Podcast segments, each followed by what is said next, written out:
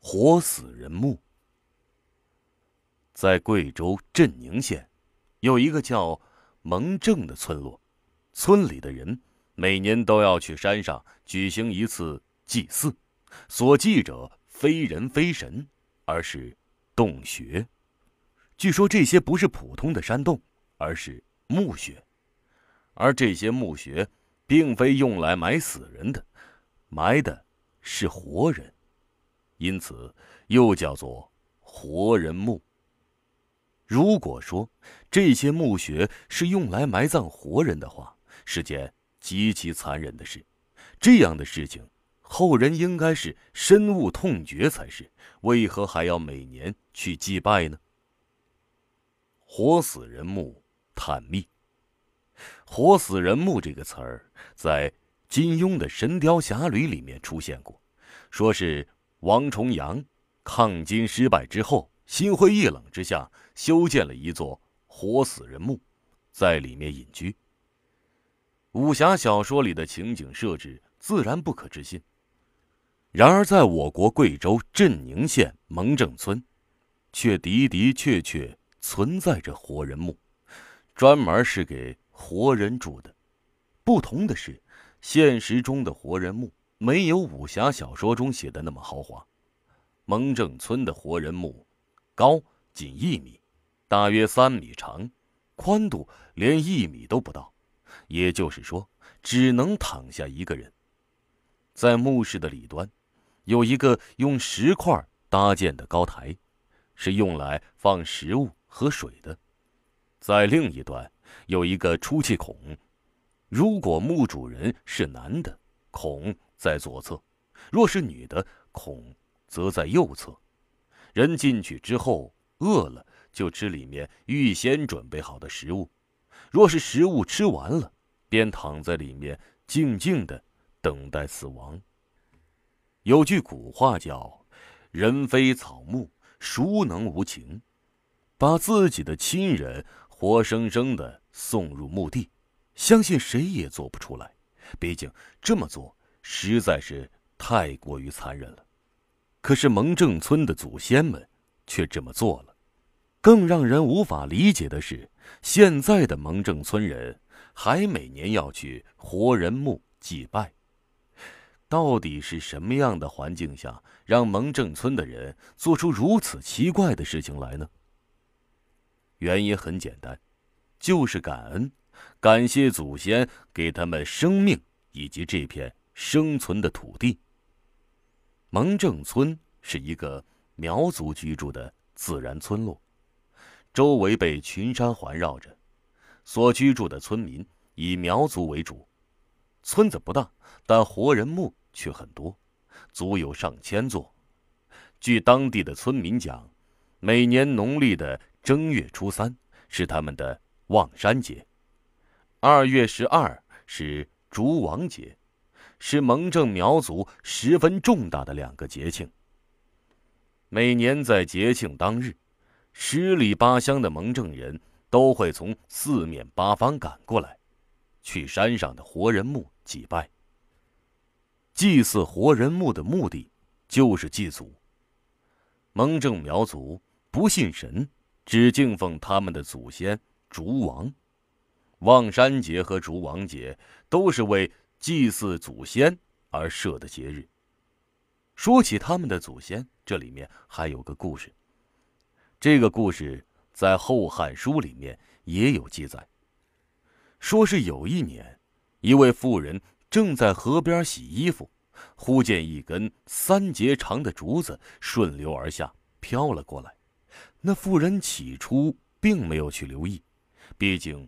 山中多竹，水里飘根竹子也并非什么奇怪的事情。可正当妇人再次低头洗衣的时候，奇事发生了。那竹子飘到妇人面前就不动了。妇人想将它拨开，没一会儿，它却又飘了过来。妇人深以为奇，正不知如何是好，竹子里面突然传出一阵婴儿的哭声，那哭声十分响亮。绝非幻听，妇人就把竹子捞起来，到了家后，用柴刀从中剖开，发现里面竟然躺了个男婴。那男婴长得白白胖胖，十分的可爱。妇人见了也是很喜欢，于是就把人留在自己的家里抚养成人。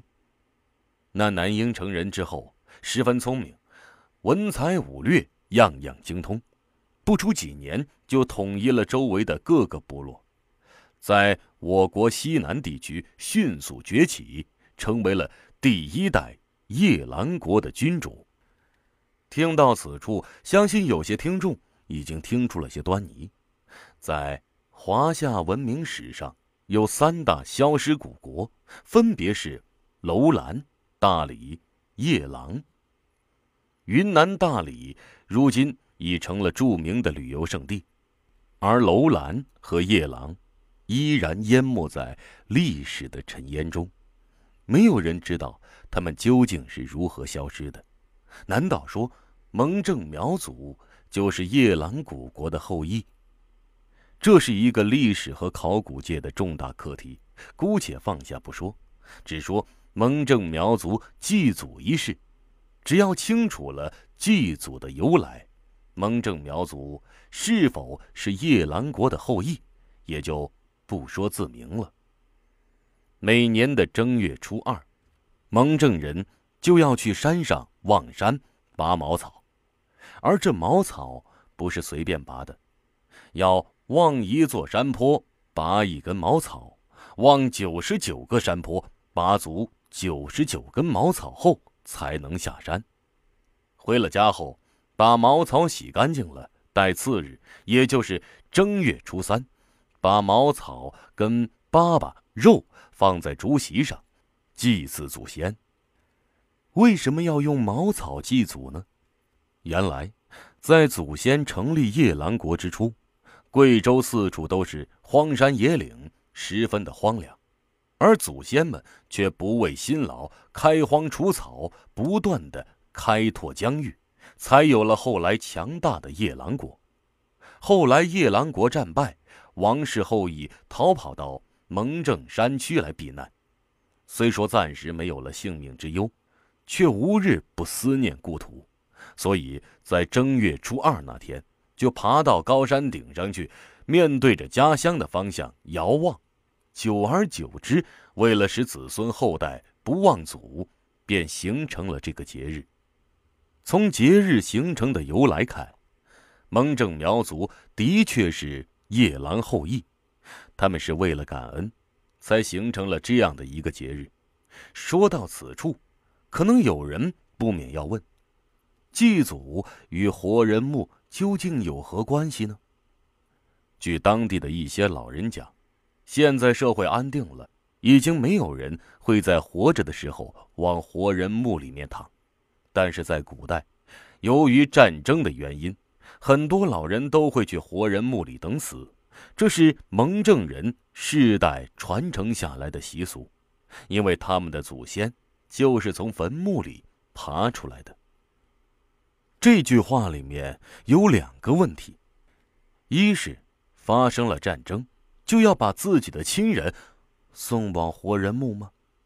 二是蒙正人的祖先为什么是从坟墓里爬出来的？这里我们要说一下夜郎国往事。夜郎国成立于什么时候？无文献可供参考，不得而知。其最早在历史大舞台上亮相，是在《史记·西南夷传》里面。其疆域大概包括贵州大部、滇东、桂西北以及湘西小部分地区，在当时的诸多方国里面是比较强大的。汉武帝建元六年，夜郎国与汉朝联兵合击南越，胜利后。根据先前的约定，夜郎并入汉朝，夜郎王也得到了应有的封赏，与大理国一样称王封侯。其实，夜郎周边的小国也纷纷归顺，在汉武帝的统治下，结束了诸侯割据的战乱时代，自此天下太平，各方势力相安无事。到了大约公元前二十七年，夜郎与南方一个小国起了争执。汉朝作为实际统治者，看到这种局面，自然要出来调停，以使双方停止争执。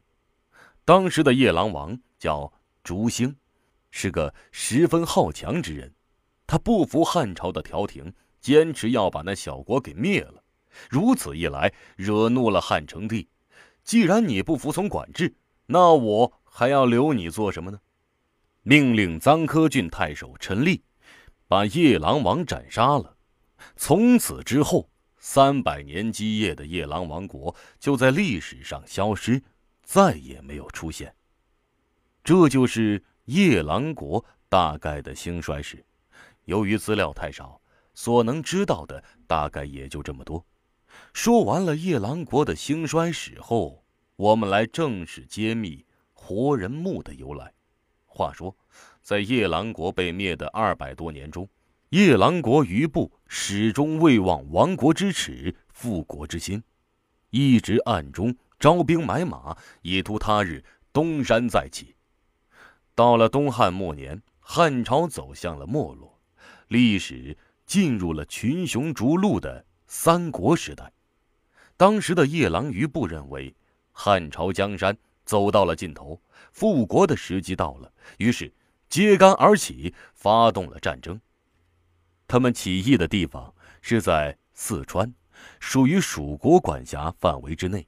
事实，蜀国的宰相诸葛亮虽然已死，但手底下毕竟还有一批大将。双方军队一接触，夜郎余部就败下阵来，死伤无数，还被俘虏了两千余人。蜀国还算是比较厚道。抓了那些俘虏之后，并没有杀他们之意。可是转念一想，若是留在国内，他们再次生事，如何是好呢？于是有人就想了个折中办法，把这些人都流放去汉中。蜀地刘禅认为可行，于是决定将所有的人都发配去汉中。汉中在陕西，从贵州到汉中的路程何止千里。就算今天我们坐普通的火车，也得坐个三天三夜。徒步去汉中，对老弱妇孺来说，相当于判了死刑。老人死了倒也罢了，要是孩子都在途中死了，可就是绝了后了。几个夜郎后裔的主要首领悄悄地合计了一下，都认为绝对不能让夜郎国绝后。可是如何才能让孩子躲过这一劫呢？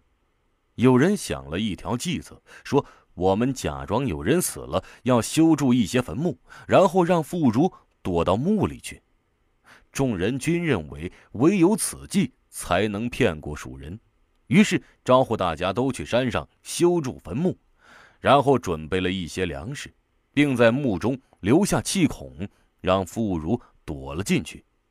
就这样，那些躲在墓室里的人就成了。